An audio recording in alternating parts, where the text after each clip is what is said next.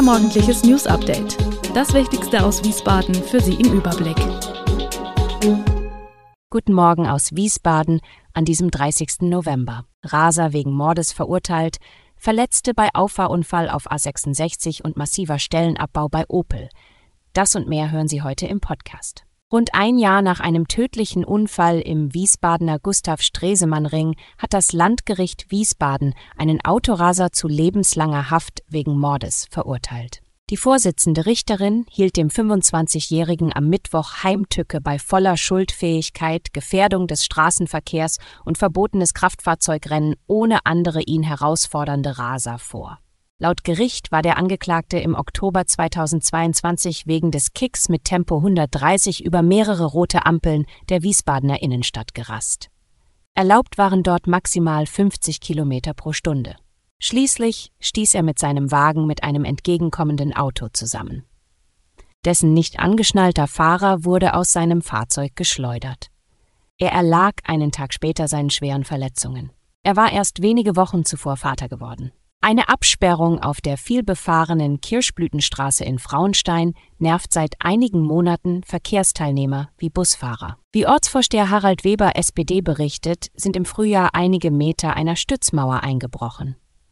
Seitdem ist dort abgesperrt und alle müssen ausweichen, auch Fußgänger. Weber vermutet als Ursache die starken Regenfälle Anfang des Jahres, die den Hang hinter der Mauer unterspült haben könnten. Dabei seien auf einigen Metern Steine herausgedrückt worden. Zunächst sei unklar gewesen, wer die Reparatur der Mauer bezahlen muss, der Anwohner, auf dessen Grundstück sie steht, oder die Stadt. Denn wenn die Stützmauer auf der ganzen Länge saniert werden müsse, koste das mindestens eine hohe fünfstellige Summe. Mittlerweile sei dafür Geld bei der Stadt vorgesehen, so Ortsvorsteher Weber. Das bestätigt auch eine Sprecherin des Verkehrsdezernats. Die Mauer werde demnach voraussichtlich 2024 auf einer Länge von 60 bis 65 Metern erneuert.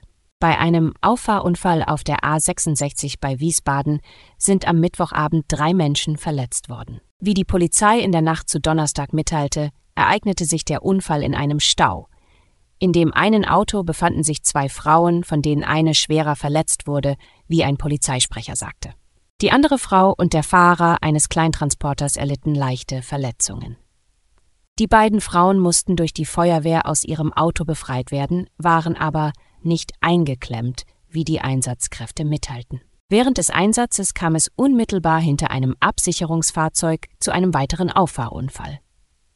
Hierbei sei aber nur ein Sachschaden entstanden, hieß es von der Polizei. Die Wiesbadener Helios Dr. Horst Schmidt Kliniken HSK bekommen einen neuen ärztlichen Direktor, Professor Michael Stumpf. Der Chefarzt der Klinik für Allgemein- und Viszeralchirurgie wird die Position zum 1. Januar 2024 übernehmen. Michael Stumpf ist bereits seit 2018 als Klinikdirektor an den HSK und wird es trotz der neuen Aufgabe auch bleiben. Der bisherige ärztliche Direktor Ralf Kieslich wird die HSK zum Jahreswechsel verlassen, weil er an die Universitätsmedizin Mainz berufen worden ist. Stumpf war fast zehn Jahre lang an den HSK. Laut dem kaufmännischen Geschäftsführer Sven Axt habe man Professor Stumpf zum ärztlichen Direktor berufen, weil er ein versierter Klinikdirektor mit umfassender Erfahrung in der Umsetzung von komplexen medizinischen Projekten ist. Er sehe den Herausforderungen, die diese Position mit sich bringt, mit großer Freude und Motivation entgegen, so stumpf. Die HSK habe ein enormes Potenzial für die Zukunft. Die Zahl der Teenager-Mütter in Deutschland ist deutlich gesunken. Und das teilte das Statistische Bundesamt mit. Im Jahr 2022 wurden durchschnittlich sechs Kinder je 1000 weibliche Teenager zwischen 15 und 19 Jahren geboren. Im Jahr 2000 waren es noch 13. Die Zahl der geborenen Kinder von 15 bis 19-jährigen Müttern sank von 29.140 im Jahr 2000 auf 10.999 im Jahr 2022. Das Familienministerium begründet diesen Rückgang mit der Aufklärungsarbeit der Bundeszentrale für gesundheitliche Aufklärung. Die Bundeszentrale sei seit 1992 beauftragt, Informationen zur Sexualaufklärung, Familienplanung und Verhütung zu entwickeln und bundesweit kostenfrei zur Verfügung zu stellen. Ein weiterer möglicher Grund, warum die Zahl der Teenagermütter zurückgeht, zeigt sich auch in der Frage nach der Verhütung. Insbesondere unter den Mädchen hat sich der Anteil nicht verhütender beim ersten Mal deutlich verringert. Aber nicht nur in Deutschland, auch weltweit gehen die Geburten von Teenagermüttern zurück. Hm? Wurden im Jahr 2000 im globalen Durchschnitt laut den Vereinten Nationen 64 Kinder je 1000 Frauen im Alter von 15 bis 19 Jahren gezählt, waren es 2021 mit 42 Neugeborenen rund ein Drittel weniger. Betriebsrat und IG Metall laufen Sturm gegen das Management von Opel. Immer mehr Tätigkeiten würden ausgelagert, um Jobs abzubauen. Die Abteilung Computer Aided Design, kurz KA, wird offenbar geschlossen, weil Opel die Tätigkeiten an Fremdfirmen vergibt.